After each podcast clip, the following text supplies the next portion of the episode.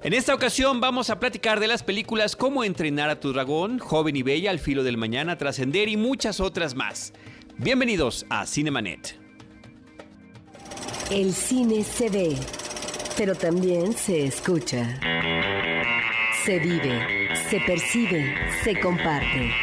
Cinemanet comienza. Carlos del Río y Roberto Ortiz en cabina. www.cinemanet.mx es nuestro portal, un espacio dedicado al mundo cinematográfico. Yo soy Carlos del Río, me da mucho gusto saludarles y saludo también a Roberto Ortiz. Algunas de las películas que comentaremos estuvieron presentes en la última muestra internacional, la número 56 en Cineteca Nacional. Y otras están en cartelera y continúan en cartelera. Roberto, ¿qué te parece si arrancamos con la película que en México se llama Trascender? El título original es Transcendence, una película del de, director Wally Pfister. Esta es su ópera prima.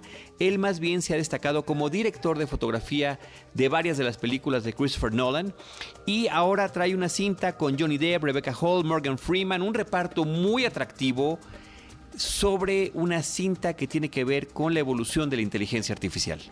Esta es una cinta, Carlos, eh, que tiene una premisa interesante porque plantea en el ámbito de lo que podría ser la ciencia ficción la posibilidad por parte de varios científicos, específicamente de una pareja eh, que finalmente está enamorada, de poder encontrar, lograr cuajar una máquina que combine la inteligencia colectiva humana con los diferentes rangos de las emociones humanas y esto permitiría solucionar toda una serie de problemáticas que existen en el planeta que tienen que ver con la salud, que tienen que ver con la tecnología, etc.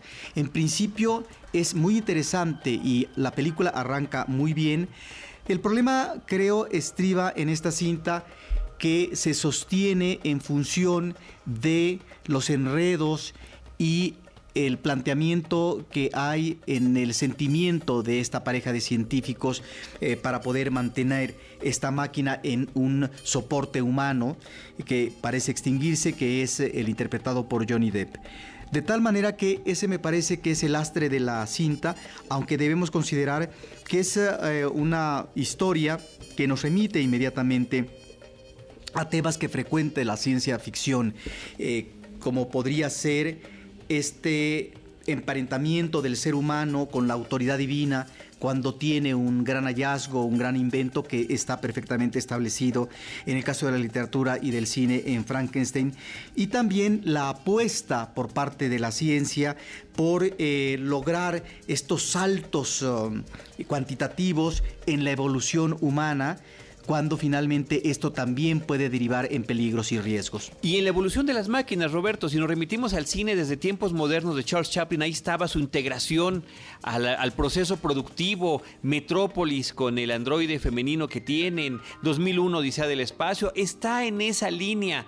Es verdaderamente lamentable que con esa premisa, con ese esfuerzo, con ese equipo que aparentemente nos podría brindar algo muy interesante, la película haga todo menos lo que dice su título en español, que es trascender. Claro, es pues eh, una película que ahí está con un magnífico director, como tú dices, de fotografía de estas últimas cintas de Christopher Nolan. Desde Memento, eh, desde, desde las primeras. Es un gran director de fotografía y que se estrena como director de cine. Así es. Roberto, vámonos de esta película que, como decimos, no trascendió a otra que resulta interesante, que es Cómo entrenar a tu dragón 2. How to Train Your Dragon 2. Esta cinta está dirigida por Dean DeBlois. Él es un director de ascendencia canadiense eh, que se instala en Estados Unidos. Ahí dirige junto con eh, Chris Sanders la película Lilo y Stitch para Disney. Después Cómo entrenar a tu dragón, la primera que es del 2010, que ya resultaba interesante y fresca. Una cinta que se ubica ambas en una comunidad nórdica, en una pequeña isla de vikingos que se dedican, al menos en la primera película, a cazar dragones. Y los pequeños, los niños, así son entrenados. La cinta acaba cuando hay todo este cambio de vida a través de las experiencias del personaje principal de Hippo o Hiccup, como es en inglés, que es eh, acercarse a la naturaleza y en lugar de destruir, crear una simbiosis muy, muy agradable con esos dragones que se vuelven parte integral de la comunidad. La película número 2 arranca cinco años después, ya es un jovencito, ya el juego de dragones eh, y junto con sus amos, en esta cuestión que finalmente tiene que tener eh, convenciones, ¿no? Los dragones se muestran como si fueran mascotas, como tal y como tratamos a los perritos, por ejemplo. Pero aquí eh, me parece que puede destacar la creatividad de esta diversidad de dragones y de colores y de formas y de estilos que podrían emparentarse más a las aves tropicales que a otra cosa. Y la inclusión de esta figura mitológica del dragón que en la mitología en particular nórdica o escandinava aparece muy poco. La podemos ver en los Drakkar, en estas naves de guerra de los vikingos que siempre hay como la cabeza de dragón al frente que se supone que únicamente se utilizaba cuando iban de ataque, pero la figura del dragón este, de estas tierras originalmente era como una serpiente y únicamente con dos patas. No estaba la cuestión de las alas, que es una parte importantísima de la película. Hay un salto eh, cualitativo en lo que tiene que ver con la animación del 2010 al 2014, se nota. Eh, pero bueno, de un estudio como DreamWorks realmente no nos sorprende. Y si bien es perfecta e impecable, no vi nada que me me causara mayor impresión en lo que tiene que ver con el aspecto técnico. Sí hay unas tomas ahí de los vuelos, unas subjetivas muy interesantes, pero nada especial. Eh, lo que llama más la atención, Roberto, es este tipo en una historia entretenida, en una historia para niños que también disfrutan los adultos, es el hecho de que, así como en la anterior, se trataba de eh, ver cómo no aniquilar seres vivientes, sino integrarlos a tu forma de vida y coexistir con ellos. Aquí otro tipo de decisiones eh, no se basan en las clásicas eh, formas de resolverse. En este caso, un hombre que está creando un ejército de, de dragones y que el personaje principal cree que a través del diálogo, a través de la negociación, no necesariamente funciona eso, pero es el espíritu de la película tratar de enfocarlo en cosas distintas. Y la otra cosa que me parece interesante que la destacan desde la vez pasada es que estamos eh, como en el caso de la película de Buscando a Nemo, que Nemo tenía una aletita que no funcionaba bien, bueno, aquí estamos ante personajes que tienen y han sufrido eh, mutilaciones, en el caso del dragón su cola, y el niño tiene que inventarle un dispositivo para que, poder, que pueda volar y que al final de la película pasada, el niño pierde su pierna y aquí tiene que manejar, tiene que trabajar con una eh, una extensión artificial y él inventa artefactos muy similares al estilo de los de Leonardo da Vinci. Creo que todo ese tipo de cosas se suman a la película de manera muy entretenida, muy grata y muy original, a pesar de que se trata de una secuela y de que eh, las películas están basadas en las novelas de una eh, novelas para cuentos para niños y libros para niños de una eh, escritora inglesa que se llama Cressida Cowell. Algo que estaba eh, muy bien manejado en la primera cinta eran los elementos familiares, la figura paterna, la posibilidad de un idilio y en esta segunda parece ser que eh, cobra presencia la figura materna. Sí, la figura, la figura materna es una parte importante de la película y efectivamente esta cuestión del liderazgo, de la familia como grupo y la cinta integra situaciones trágicas, lo hizo la vez pasada, lo hace de nuevo en esta, que creo que le dan fuerza a una historia de esta naturaleza. Así que ahí está, cómo entrenar a tu dragón 2. Robert, de esta película vámonos a la cinta que en México se llama Joven y Bella, June Anjoli de François Ozon. Esta es una película que puede sorprender por su eh, actriz principal, Marine Vact, pero sobre todo por el tema y cómo es tratado. Es una chica de 17 años que incursiona a partir de que va a comenzar a hacer estudios ah, medios o superiores, eh, comienza a tener relaciones eh, de prostitución y se ve con los clientes en un hotel. Y uno se pregunta, ¿cuál es el meollo del asunto? Porque este personaje no tiene en principio problemas mayúsculos familiares, eh, no tiene apremios económicos que lo lleven, que la lleven a eh, la prostitución o traumas sentimentales. ¿sí? No es ninguna heredera de santa, ¿no? de la cual se, hizo, se hicieron, eh, de, la cual se hizo varias versiones en México, ni tampoco es prima de las rumberas mexicanas que terminaban degradándose en la prostitución y el castigo era a veces hasta la muerte o la enfermedad terrible. La tragedia finalmente, ¿no? Aquí es una mujer que inicia este camino y es una búsqueda en el ámbito de la sexualidad para, en principio, satisfacerse, sí, pero son relaciones que pueden ser convulsas, eh, algunas ah, sádicas, etcétera. Pero es en esta vía que ella se ha forjado donde está precisamente la búsqueda y esta trascendencia que va de la adolescencia a la madurez.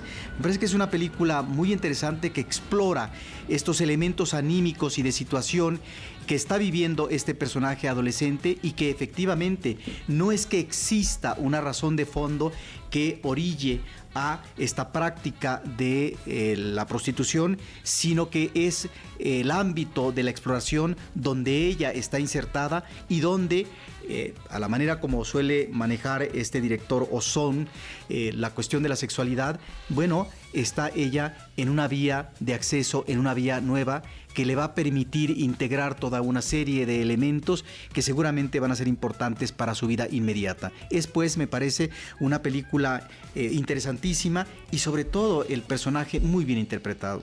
Marine Bacht, Geraldine Pailas y Frédéric Pierrot actúan en esta película de François Ozon.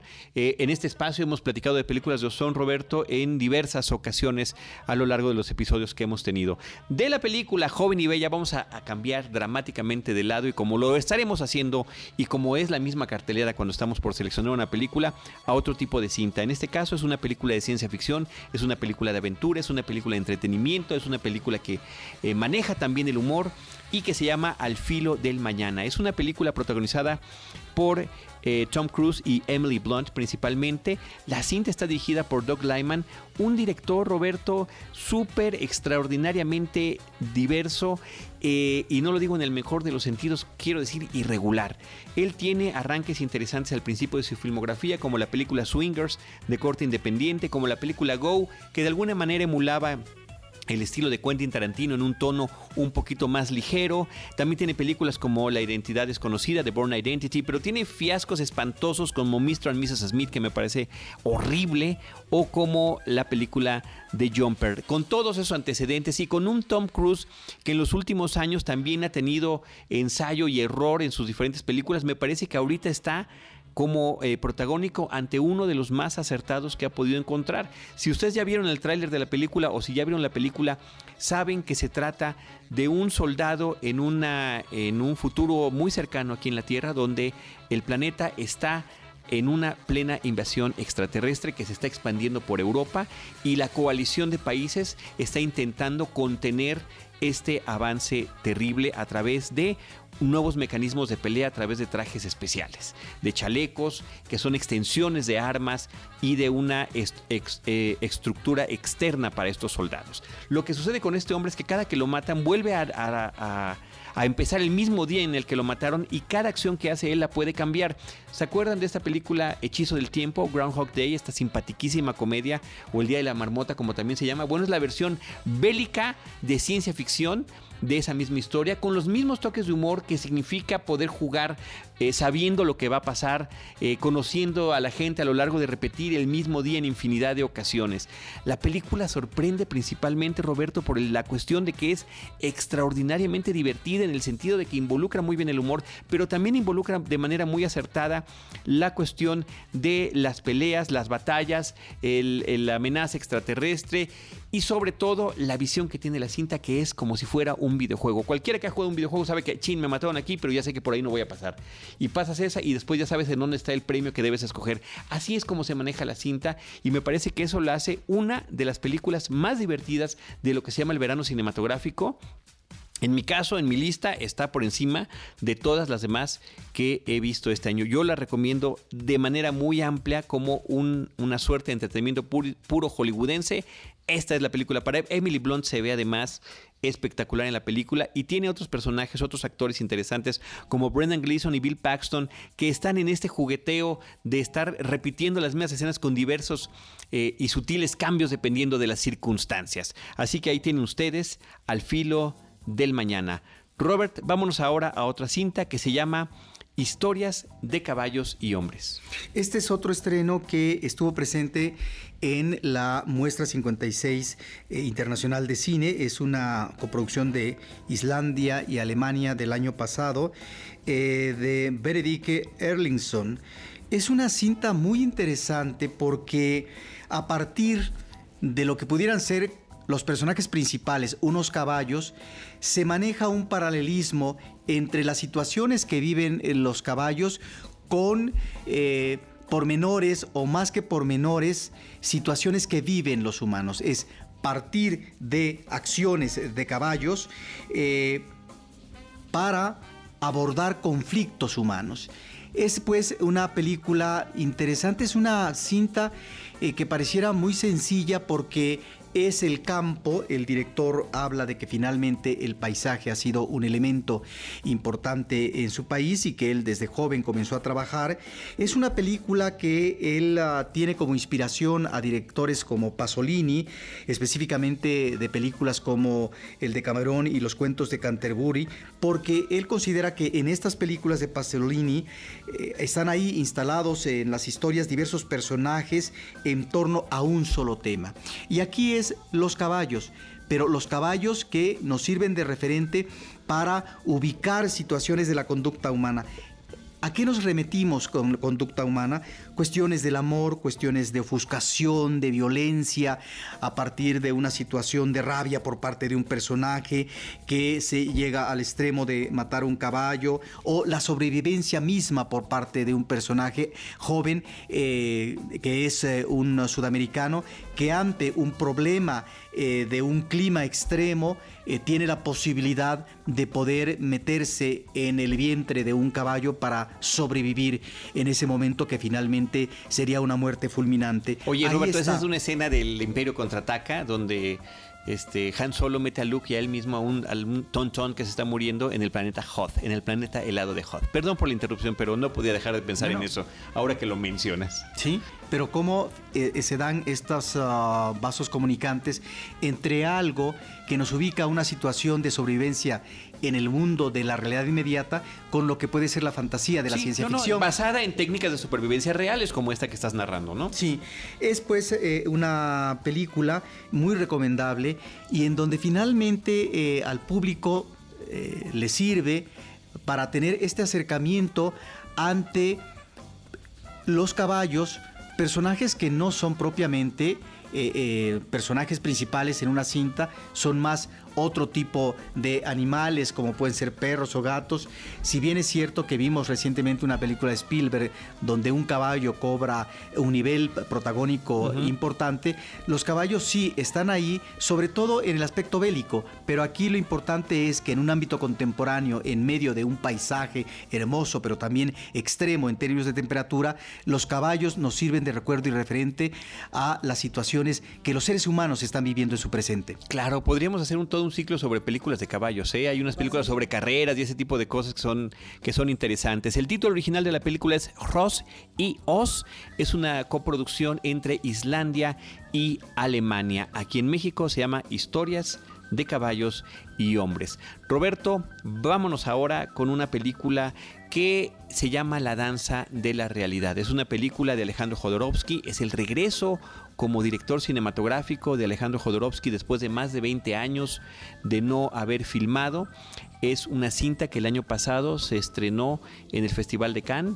Aquí en México entró a través del eh, Festival Internacional de Cine de Morelia, donde Jodorowsky fue invitado de honor. Y hace unas cuantas semanas, finalmente la, la película se estrena comercialmente en nuestro país. Yo debo decirte, antes de arrancar con el tema de comentar la cinta, que no soy particularmente eh, fan ni afecto de las películas de Jodorowsky. Sé que tiene una cantidad impresionante de seguidores. Eh, es considerado un cineasta de culto. Hay cineastas con los que empatamos y hay cineastas con los que no.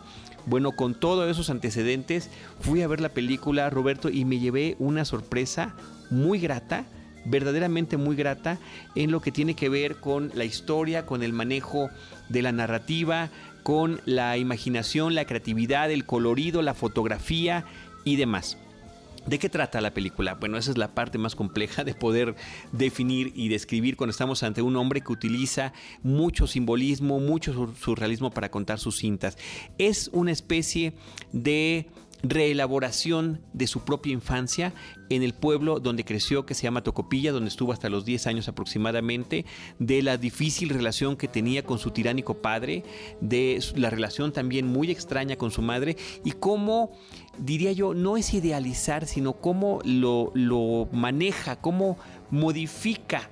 Eh, Jodorowsky la realidad para poder contarlo. Y nada más para poder dar un, un ejemplo, Quisiera citar una de las escenas de la película. Está él como niño en una playa de este pueblo y de repente una marejada deja miles y miles de peces que se empiezan a morir en, en la playa. Y entonces él se empieza a angustiar por estos peces que se están muriendo, pero de repente ve que viene una parvada de gaviotas y que finalmente ellas se podrán deleitar con este festín y dice, bueno, al menos a alguien le va a ir bien. Eso es lo que estamos entendiendo en la historia. Pero de repente las gaviotas son también interrumpidas por un grupo de gente hambrienta, pobre, miserable, que las ahuyenta para poder ellos tener también ese pequeño pedazo de felicidad. Y entonces el niño lo abraza a otro hombre, un viejo. Y el viejo que lo está abrazando es el mismo Alejandro Jodorowsky que aparece en escena, ¿no? Y que le habla al niño y que le dice, no, en ese momento no sabía si, digo palabras más, palabras menos, ¿no? Si, si caer ante la tristeza de los, de los, eh, de los eh, peces que se moría o ponerme feliz por el banquete que se iban a dar las gaviotas, pero finalmente no fue ni una ni la otra, ¿no? Como la vida que tiene sus partes de luz y de sombra. Eh, y así es como está contada la película, con mucho, mucho simbolismo, insisto, mucho color cómo altera situaciones de su realidad. El papá admiraba a Stalin y en la película el papá se viste como Stalin y viste a su hijo como Stalin. Y se maneja en un tono autoritario, un hombre lleno de contradicciones, que además es interpretado por el hijo de, Alejandro Jodorowsky, que es Brontis Jodorowsky, que está interpretando a su abuelo, ¿no? Entonces esta mezcla de realidad y de ficción me parece que es afortunada, me parece que es muy interesante. Eh, la mamá había querido ser cantante de ópera y no, nunca lo consiguió en vida, pero en la película habla cantando. Todo ese tipo de elementos me parece que están, están curiosos. Y este, a final de cuentas, es Alejandro Jodorowsky y también tiene que caer en la provocación hacia su espectador, por lo que también hay secreciones humanas de todo tipo, eh, desnudos frontales, masculinos y femeninos, cosas que finalmente pueden impactar al espectador. La película tiene muy buena música, también del hijo de, de Jodorowsky, Adanovsky, que es como se llama, pero hay una selección de piezas de época que están también muy bien integradas en la historia, que nos habla de un Chile eh, bajo una dictadura, eh, que nos habla de anarquistas, que nos habla de cómo se vive la vida en un circo, en fin, una diversidad de situaciones interesantísimas y gozosas finalmente la película, como decía yo, y como dice él también, en estas alegrías eh, y tristezas o desgracias que nos puede traer la vida. Jodorowsky es un cineasta que hace esta cinta eh, ya siendo un hombre mayor. Octogenario, Roberto, está superando los 80 años. Pareciera que hay una necesidad personal de él como creador de remitirse a sus orígenes en eh, el aspecto biográfico. Hace esta película y por eso están estos elementos que tienen que ver con la familia, con el padre, con la madre, etc. Es un director eh, que se volvió de culto y que fue muy importante en la década de los 60 y 70. si consideramos los 60 que en el cine mexicano es un momento de crisis para la industria, pero donde trata de surgir, de estar en el escenario fílmico una nueva generación, sobre todo a través eh, eh, del concurso de cine experimental, donde efectivamente algunos cineastas van a estar ahí influenciados, algunos por eh, la nueva francesa, el cine europeo, pero van a existir otros como un Raúl Kamfer que con la fórmula secreta hacen un cine narrativo totalmente diferente y que explora nuevas vetas en la forma de contar. Y está también un cineasta como Alejandro Jodorowsky, un cineasta provocador, un cineasta que maneja eh, muchos símbolos, pero que también está esta imagen choqueante que irrita al espectador, sobre todo a las buenas conciencias, porque hay imágenes eh, que podrían ser en su momento blasfemas cuando se está remitiendo a los símbolos religiosos. Hay que decir que ahí está ese aire fresco provocador que fue eh, muy bien recibido y que además era necesario para un cine que finalmente vivía la esclerosis y que necesitaba una nueva generación. Ahí está un Jodorowsky que no solamente se impone en el cine, sino también en el teatro, en el ámbito también de la literatura con sus fábulas.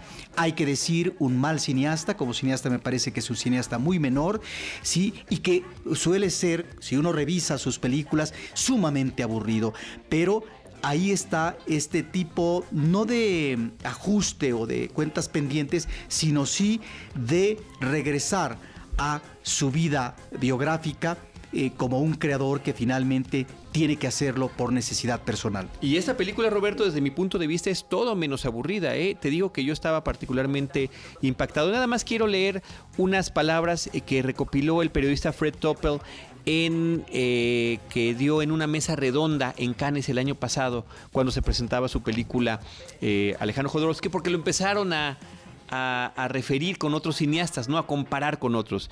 Y dice, abro comillas, y estas son las palabras que dijo Jodorowsky en esa mesa redonda en Cannes. La cosa es así. Si pones un enano, ya eres Buñuel. Si pones una mujer con enormes senos, eres Fellini. Si pones a una persona con deformidades, eres Todd Browning. Si hablas de tus recuerdos, Amarcord. Mis películas son totalmente nuevas. No soy similar a nadie en la historia del cine. Es la realidad, no es ego. Pero la mente necesita tener una referencia. Más tarde dirán, ah, esto es Jodorowsky, pero yo estoy creando algo nuevo, ya sea con éxito o sin éxito. Fin de la cita. Sí, eh, a mí me parece que las comparaciones son malas. Y la referencia a esos cineastas, esos son cineastas mayores. Y Jodorowsky jamás llegó ni va a llegar a los talentos y a las alturas en cuanto a la fuerza y la potencia de las imágenes que un Fellini o un Buñuel, ni mucho menos. Y él está diciendo que ni siquiera se compara con ellos, ¿no? Es a partir de las comparaciones de otros que hace este referente. Muy bien, ahí están los comentarios sobre la danza de la realidad de Alejandro Jodorowsky. Eh, y ahora, Roberto, vámonos con la cinta Se levanta el viento.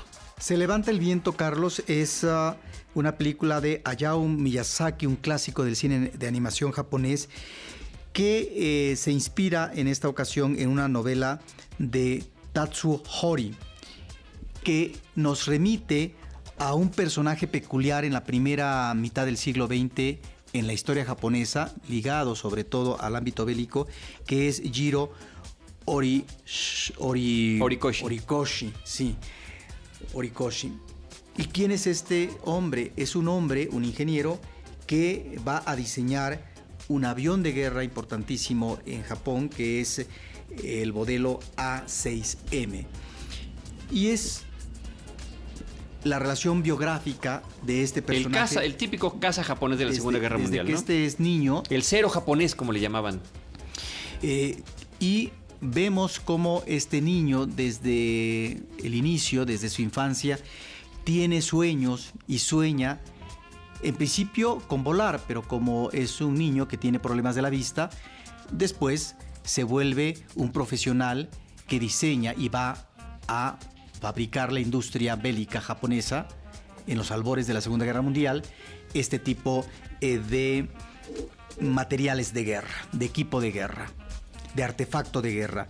De tal manera que en este recorrido desde su infancia a lo que va a ser su juventud y luego su madurez, que concluye en este éxito con este avión que va a servir eh, para eh, fustigar y para una cuestión propia de la guerra, encontramos también un referente continuo a la historia de Japón. En principio lo que es la Gran Depresión que se dio en Estados Unidos, pero que va a afectar a naciones también como Japón, el terremoto de 1923 en Kanto, eh, una epidemia que se da de tuberculosis, eh, aquí en la película vemos la relación que se establece eh, con la chica con la que se va a casar y que tiene efectivamente la enfermedad de la tuberculosis y luego lo que va a ser la Segunda Guerra Mundial. Hasta ahí se queda el director, lo cual me parece que es muy correcto, en donde no llegue más allá en lo que es ya esta arma mortífera participando en la Segunda Guerra Mundial. Es muy interesante el personaje porque está envuelto constantemente en los sueños y estos sueños son eh, de alguna manera una inspiración para que él a través de su inteligencia y su talento, saque adelante, adelante estos proyectos. Pero están presentes también una serie de personajes, sobre todo uno que fue pionero en la aviación italiana, de nombre Giovanni Caproni, que va a estar presente desde el inicio, desde su infancia, en sus sueños y que son elementos de inspiración para él. Es una película que uno diría es una animación no sofisticada, pero que es una animación eh, muy sentida, muy entusiasta y además ah, eh, muy envolvente emocionalmente para el público en el seguimiento de la vida de este personaje, en donde efectivamente la guerra está como elemento en lo que va a ser el desarrollo profesional de este personaje, pero creo que en el fondo está el aliento pacifista por parte de este cineasta, como lo ha mostrado en otras de sus animaciones, y es una película sumamente recomendable. Es una película eh, que hay que decirle al público, no advertirle, sino simplemente informar de que eh, la consideración que se tiene, porque eso es lo que se ve en la pantalla grande los fines de semana, en los estrenos de las grandes compañías de animación, sobre todo hollywoodense, que el cine de animación es básicamente un cine para niños o para la familia. Esta película puede ser para niños, pero no necesariamente exclusivamente para niños pequeños, puede ser familiar efectivamente, pero también puede ser, en función de lo que vemos y del tratamiento del personaje, una película también para el mundo adulto. De tal manera que hay que mencionar esto no como un freno para quien quiera verla, sino simple y sencillamente porque la animación puede cubrir otras eh, cuotas que no solamente son las de atender las necesidades de un público infantil. El título original, Kase Tachinu, Se levanta el viento, es como se llama nuestro país, de Hayao Miyazaki. Roberto, ahora vamos a comentar la película que en su título original se llama A Million Ways to Die in the West, lo cual significaría un millón de formas de morir en el oeste. Sin embargo, en México se llama Pueblo Chico, Pistola Grande. Años tiene Robert que hicimos ese programa especial sobre la forma en la que rebautizan, renombran, no traducen, renombran las películas extranjeras en México y este es un ejemplo de por qué lo hicimos y también un ejemplo de la necesidad de retomar ese tema y hacer algún otro programa sobre este tipo de casos. Este asunto de la tropicalización de un título que pretende ser chistoso a mí me parece que es extraordinariamente horrendo, no porque la película sea ninguna joya cinematográfica, al contrario, se trata de un churro, un churro muy entretenido, por cierto. Es la segunda película que dirige Seth MacFarlane, el creador de Family Guy, el que nos trajo la película Ted, que ya conocemos cuál es su estilo, eh, si ven la serie o si ven esa, o si han visto esa película, que es irreverente, por completo, un humor donde se está burlando absolutamente de todo, un humor que a veces es preciso, conciso, brutal, simpático, pero que la mayoría de las veces no le atina. Y eh, en ese sentido estamos viendo 4, 5, 6, 7 bromas de las 7 una o dos son las que funcionan, pero las que funcionan funcionan muy bien y curiosamente eso hace que mantenga algún tipo de ritmo. Es una cinta, Roberto, que está haciendo una parodia de las películas del oeste, este, este, este género legendario en la historia del cine, eh, propio de los Estados Unidos y que ha trascendido fronteras, se ha filmado westerns en, en Italia, en México, ¿no? En España. Y aquí en México tenemos Charrito, ¿no? De Chespirito este, por citar alguna de las cosas eh, no, pero más, en el caso del, espantosas. del western, eh, consideremos que en los 60 se estila lo que se llamó el chilaquile western. El chilaquile western. Bueno, pues esta película se está burlando de qué, Roberto? Eh, particularmente de la brutalidad de la época.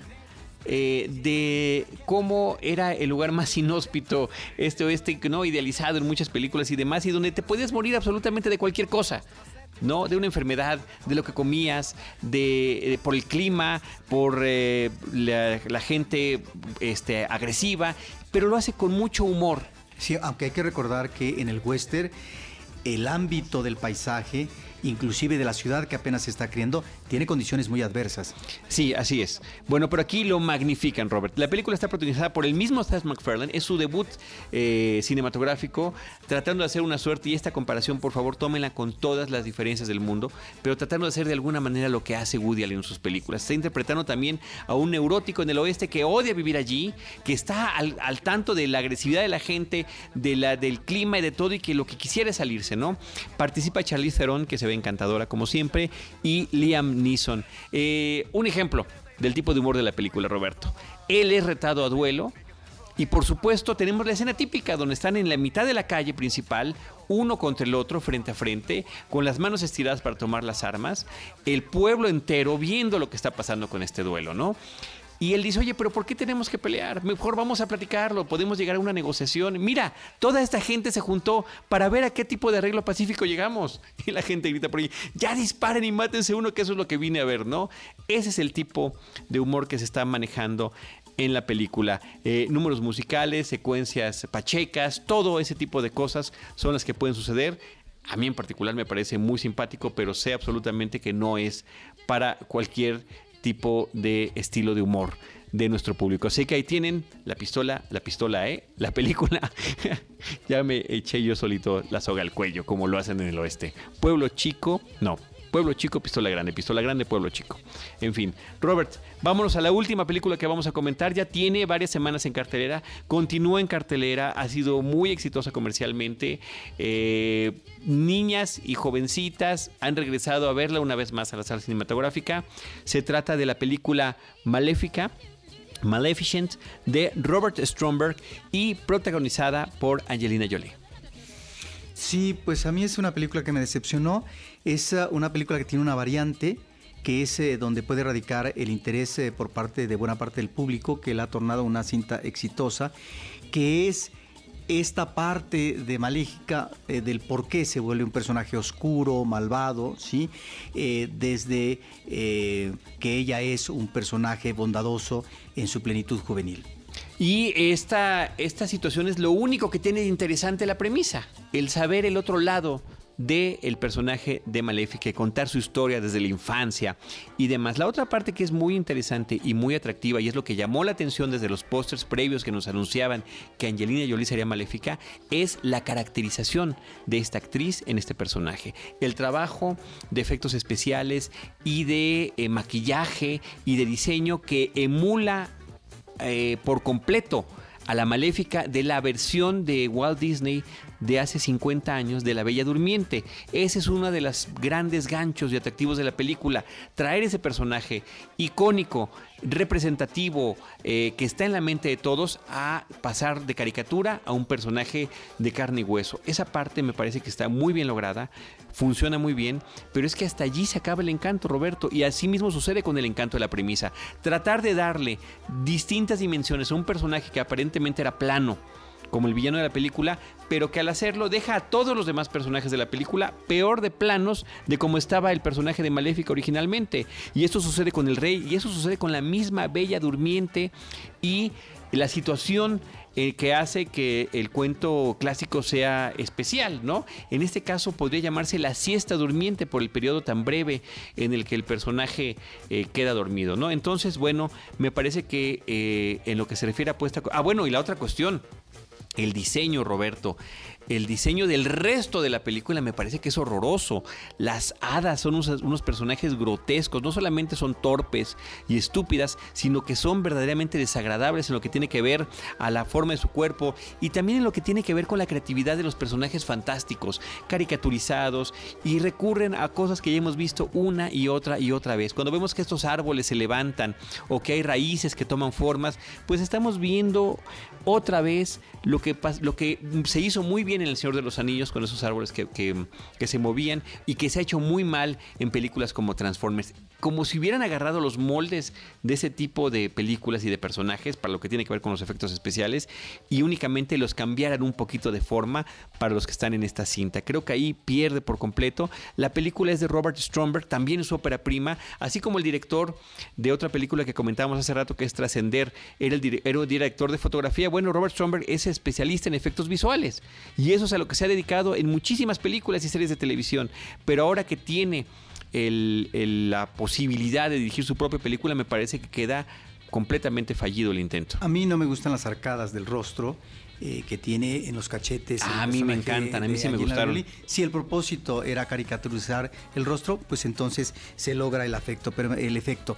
A mí me parece eh, una tremendez, me parece eh, extrema ese diseño del rostro que interpreta Maléfica, Angelina Jolie.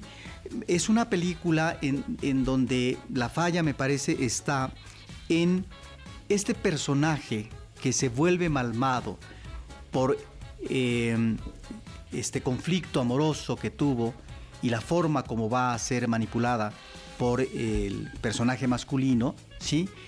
Es efectivamente una mujer que va a tomar revancha, pero en donde encontramos pocos matices de esta transformación de mujer malvada a ultranza, uno diría, a una mujer que finalmente surge en ella una especie eh, de espíritu materno, eh, conciliador, pero sobre todo eh, filial, de apoyo hacia un ser pequeño. ¿Esa parte te gusta o no te gusta? No, eso me parece que no está muy bien tratado en la película. Pero es, pero es muy interesante, ¿no? No, es interesante.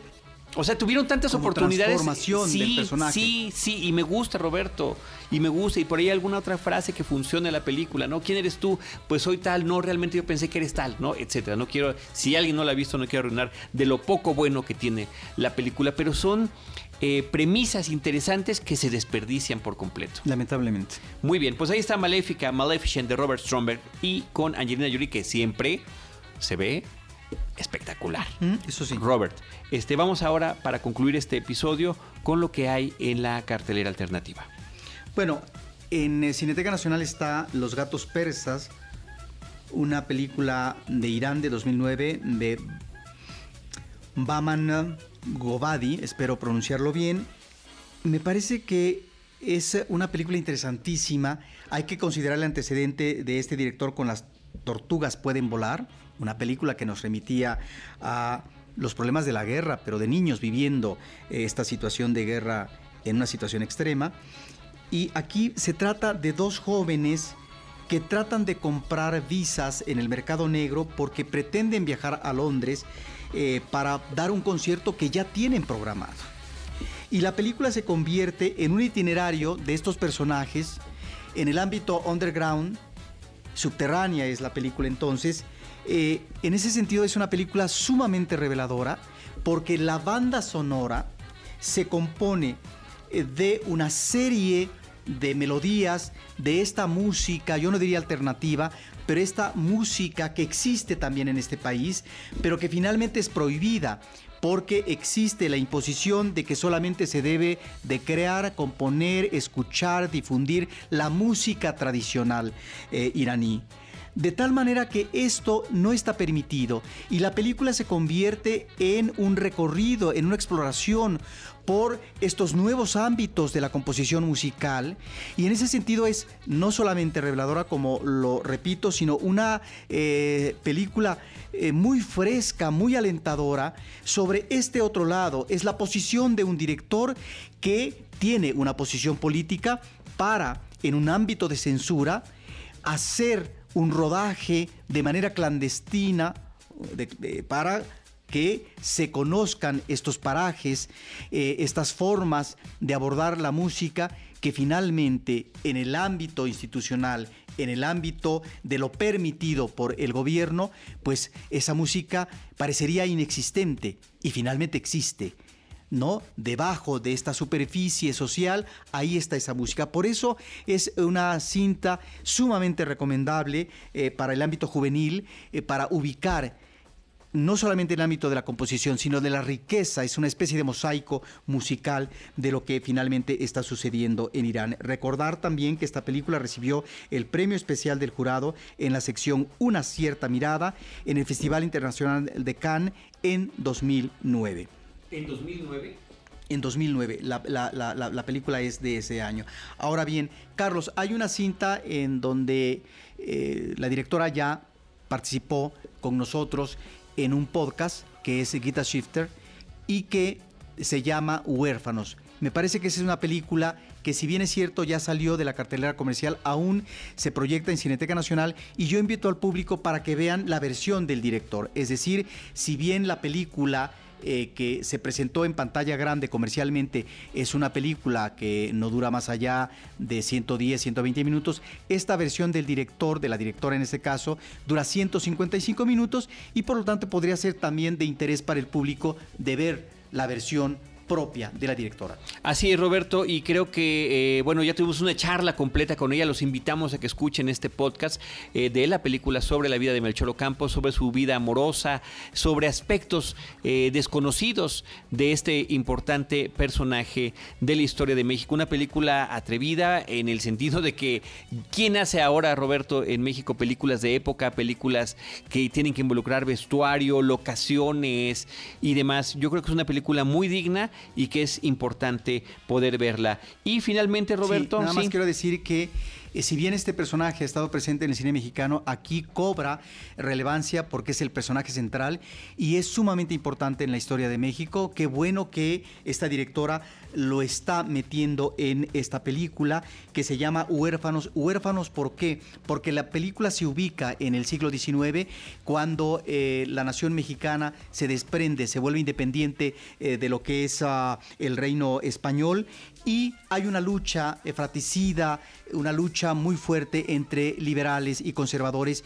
Y pareciera que esta nación, tal como nos lo explicó la directora, está en eh, eh, un uh, ámbito de orfandad pero es también la orfandad de este personaje que llega a una hacienda desde pequeño, que es un bastardo, que va a ser arropado por parte de la señora de la hacienda y que es un personaje en, que lo vemos en la vida personal, en una relación secreta con su nana, con la cual va a tener varios hijos, pero al mismo tiempo es eh, la situación política que él vive, que le impulsa en su vínculo directo eh, con eh, Benito Juárez y cómo se vuelve este hombre el creador de las leyes de reforma y también de lo que va a ser la separación del Estado con la Iglesia y también lo que va a ser el contrato matrimonial. Recordemos eh, la epístola de Melchor Campo, que finalmente ahí está todavía, y que esto es uh, importante como un personaje histórico que su eh, impulso a estas uh, eh, leyes, estas leyes que, o, estas reformas que finalmente eh, van a tener que ver con uh, este pensamiento anticlerical proveniente de la ilustración francesa cuando él está en Europa, las logra a partir de su pensamiento y a partir de eh, lo que va a ser la redacción de estas leyes, instaurarlas en México. Es un personaje sumamente interesante y este periplo de personaje eh, lo vemos a partir de un flashback eh, constante. Es un hombre que ha sido tomado preso. Secuestrado. Que va al cadalso y que él recuerda pasajes de su vida desde la infancia hasta esta parte final. Es una película recomendable y ahí está la versión de 155 minutos. 155 minutos se tardaste en contarla, Roberto. Eso es lo que está sucediendo. Eh, Huérfanos está interpretada por Rafael Sánchez Navarro y Dolores Heredia es el personaje de la nana con quien tiene esta relación eh, personal tan interesante desde su muy temprana juventud y inclusive Roberto la infancia. Eh, finalmente la última cinta de la cartera alternativa se llama Barbarian Sound Studio, La Inquisición del Sonido, una película de Peter Strickland del 2012 protagonizada por Toby Jones. También una película de la última muestra internacional de cine. Es interesante, no es una película del todo lograda, pero me parece que presenta una situación eh, de un estudio que mezcla sonidos eh, de un uh, personaje más bien tímido, un ingeniero de sonido que viaja de Inglaterra a Italia y entra en el estudio de postproducción que trabaja precisamente en la banda sonora de las películas uh, que se están estilando en ese momento eh, de terror en Italia películas algunas con imágenes sórdidas. Y aquí vemos eh, dos situaciones. Por una parte, lo que es este personaje un tanto hermético, pero también eh, su sorpresa ante eh, el mundo, por un lado, burocrático de la empresa donde trabaja y también esta forma conductual eh, sofisticada o más bien extravagante por parte de los actores. Un mundo que finalmente él no conoce del todo o que no aterriza eh, con estos personajes, pero que sí nos remite a partir de este trabajo que está haciendo él de la banda sonora a una época importantísima en Italia donde surgieron imágenes reveladoras y donde por supuesto las bandas sonoras eh, con todo y su efecto tuvieron eh, un sello en estas películas. La Inquisición del Sonido. Robert, vamos a recordar las películas que hemos comentado en este episodio en la parte de la cartera alternativa. Los gatos persas, La Inquisición del Sonido y la película Huérfanos. En cartelera comercial, Trascender, Cómo entrenar a tu dragón, Joven y Bella, Al filo del mañana, Historias de caballos y hombres, La danza de la realidad, Se levante el viento, Pueblo chico, pistola grande y Maléfica. Con eso concluimos el episodio de hoy. Les agradecemos a todos que sigan con nosotros, que nos sigan descargando, que nos sigan acompañando. Eh, de repente hemos estado un poco más ocupados que de costumbre y no hemos tenido la frecuencia, Roberto, que quisiéramos con nuestro público. Eh, hay que compartir que estamos ahorita en un proyecto de un eh, programa especial, una serie de programas especiales sobre el cine y la sexualidad. Eh, cuando tengamos oportunidad de platicarles dónde se va a exhibir, les estaremos platicando sobre esto. Pero esa es la razón por la que nos hemos perdido un poquito. Esta es la parte que más disfrutamos, que más nos gusta, estar compartiendo con ustedes lo que tiene que ver con la cartelera alternativa, con la cartelera comercial, con las películas que se están exhibiendo. Pero también, claro, las entrevistas con los directores, que es otra parte importante que a lo largo de todos estos años, más de 600 episodios, hemos estado tratando de compartir con todos ustedes. Así que gracias por la paciencia, gracias por esperarnos y gracias también por eh, seguirnos acompañando. Pues sí, y los esperamos en el próximo capítulo. Yo les recuerdo las redes sociales de Cinemanet, arroba Cinemanet en Twitter. Estamos ya arriba de, eh, pues del medio millón de cinéfilos, gracias a todos ustedes. Facebook.com diagonal Cinemanet. Esta es una parte muy curiosa, Roberto. Es donde, donde menos eh, cinéfilos nos están acompañando, son 29 mil, pero son los más activos. Ponemos algo y están constantemente haciendo comentarios y eh, pues replicando algunos de los contenidos que manejamos por allí. Cinemanet también está en YouTube, youtube.com diagonal Cinemanet 1. Más de 170 videos tenemos ahí, todo lo que hemos hecho en video a lo largo de varios años, de participaciones en televisión, de videos que hacemos de manera independiente, de comentarios, de críticas de películas, de entrevistas y lo que estamos haciendo todos los viernes en efecto noticias también ahí se está publicando. Así que les agradeceremos mucho que se suscriban y que nos acompañen. Y por supuesto, la columna vertebral, la columna vertebral de este proyecto, que es este podcast en www.cinemanet.com.mx. En estos micrófonos les han acompañado Roberto Ortiz y un servidor Carlos del Río, bajo la producción de Paulina Villavicencio. Todos nosotros les estaremos esperando en nuestro próximo episodio con cine, cine y más cine.